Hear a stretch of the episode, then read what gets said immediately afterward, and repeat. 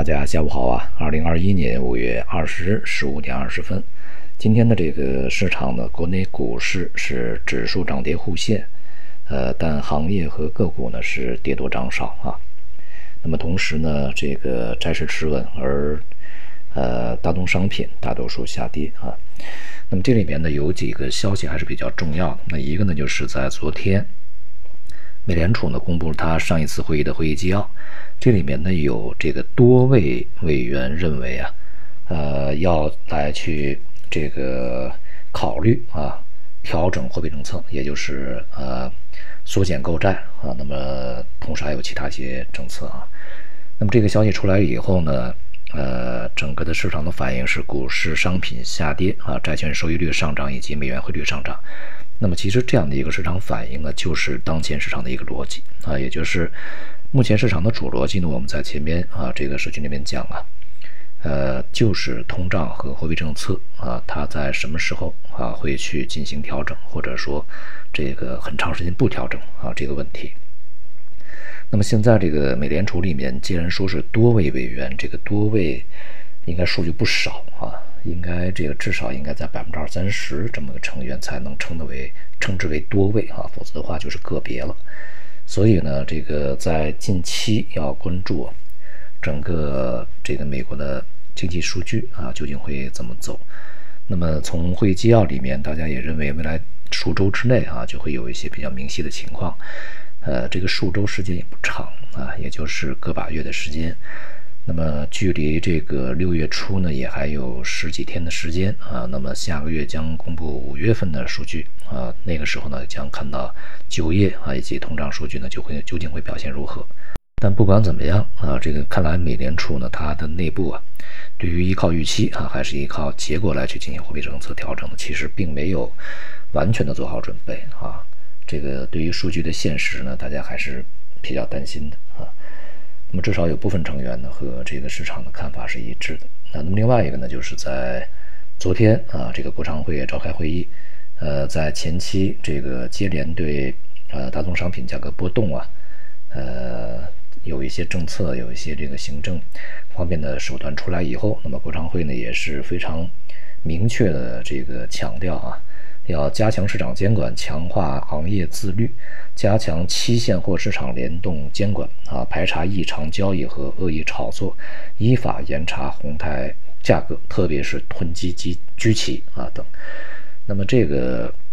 呃动作呢，当然是非常好啊，但是呢，似乎对于期市的整顿呢来的稍微晚了一点啊。对于这个期货市场的这种炒作，其实要比。股票市场还要严重啊，只不过呢，就是因为参与的人少一些，呃，影响面呢比较小啊。同时呢，在前期吧，也是有很多的时候呢，符合行业的一个啊自身的利益，所以呢，这个大家可能关注不够啊。那么现在呢，在整个经济呃增长不像前面的数十年啊，或者说前面的十几年的时间里面那么这个迅猛。同时呢，整个经济结构也急需调整啊，当然也是面临着我们现在阶段性的一个这个下游的一个承受力问题啊。毕竟呢，到了一个这个高成长以后的一个平台期，甚至一个低速成长，甚至有些地方都在这个减退啊，就是下降的情况下啊，上游对下游这个价格传递呢，就非常难以。呃，非常顺利的进行了啊，之前是还蛮顺利的，下游接受啊，现在下游很难接受，所以说呢，这样的一些事情在浮现出来啊。对于这个国内一些呃商品的操纵呢，其实是相当明显啊，所以说从这个股市里面有一些大案要案，那么商品市场里面也希望啊能够会有一些大案要案出来，才能够净化这个市场。但总之呢，这个。经过当前啊一些数据的对比，我们可以看出来供需大致是平衡的啊，基本上这个从上游从这个呃用材料这个端都是问题不大，但是中间环节啊物流啊销售啊啊以及这个上游的这个生产节奏和他们的导向呢是有一些问题的啊，在这种情况下供需大致平衡，同时呢炒作消退的这个状态下啊，大宗商品呢将进入。调整期啊，在未来的中期时间里面，呃，数月吧，啊，这个调整的基调是比较明显的。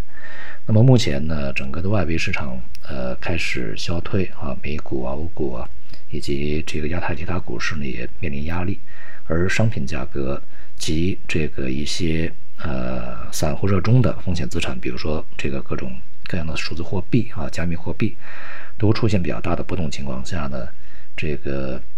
意味着啊，整个的